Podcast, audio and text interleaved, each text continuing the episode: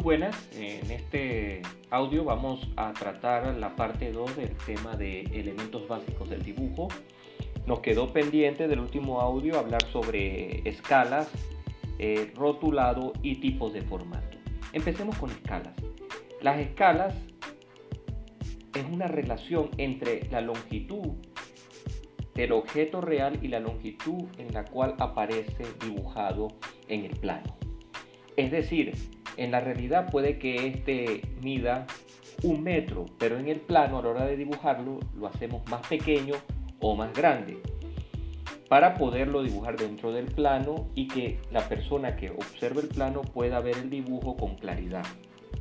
En general se trata de utilizar la mayor cantidad de espacio de la hoja para representar nuestro objeto utilizando un tipo de proyección. En este caso, como veremos en el siguiente tema, utilizaremos la proyección ortogonal. Entonces, la escala lo que nos indica es que el objeto que está dibujado representa tantas veces la realidad en tamaño. Y esta se indica, como lo pueden ver, en la guía de apuntes texto en la figura 1.3 donde tenemos dos números separados por dos puntos. En el lado derecho de la figura aparece un 1 y en el lado izquierdo 5. En concreto, los dos puntos lo que me separan es el valor en el, de la longitud en el dibujo, en unidades, pueden ser milímetros, centímetros, dependiendo de la norma a utilizar, y las unidades reales eh, o dimensiones reales. ¿Qué quiere decir esto? Que en el caso concreto de la figura 1.3 una unidad del dibujo, pongamos un milímetro, en la realidad son 5 milímetros. Es decir, va a ser 5 veces más grande. Cuando estamos utilizando una escala de este tipo, donde el objeto real es más grande que como ha sido dibujado, lo llamamos una escala de reducción.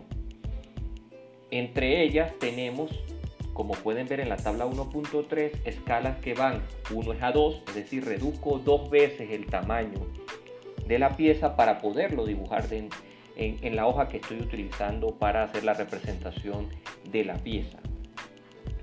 En general eh, hay una serie de escalas recomendadas eh, dependiendo del objeto del dibujo.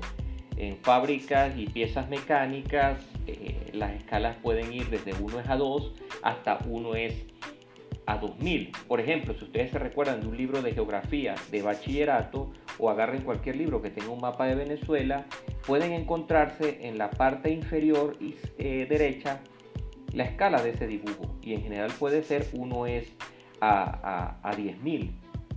Lo que me quiere decir es que ese dibujo está representando a la escala del país, lo único que ha sido reducido sustancialmente para poder que se pueda hacer el dibujo dentro de la hoja del libro. Las escalas típicas en construcción civil van desde 1 es a 5, 1 es a 100, 1 es a 50. Piensen qué escala debería tener el plano de su casa para que quepa en una hoja de dibujo, por ejemplo. Se los dejo para que piensen y me lo comenten en el chat de WhatsApp. Si ustedes quieren dibujar su casa, su apartamento, estimen la longitud máxima y mínima y eso después lo quisieran dibujar en una hoja carta, ¿qué escala deberían utilizar? Posiblemente se van a llegar a dar cuenta que una de las escalas ahí indicadas es la apropiada o la necesaria para llevar el dibujo al plano. En topografía ya son escalas más grandes, igual que urbanismo, porque es representar una ciudad completa. Si dibujamos el objeto tal cual como es en la realidad, hablamos de escala natural y esta es una unidad de dibujo es igual a una unidad real. Y cuando ampliamos, Estamos hablando de que debe ser mayor el número del lado izquierdo que del lado derecho. Escalas de 2 es a 1, 5 es a 1 y de 10 es a 1. Piensen para que me comenten qué tipo de mecanismo debemos ampliar para poder dibujar en el plano. Eso me lo van a comentar después en el plano de en el chat de WhatsApp.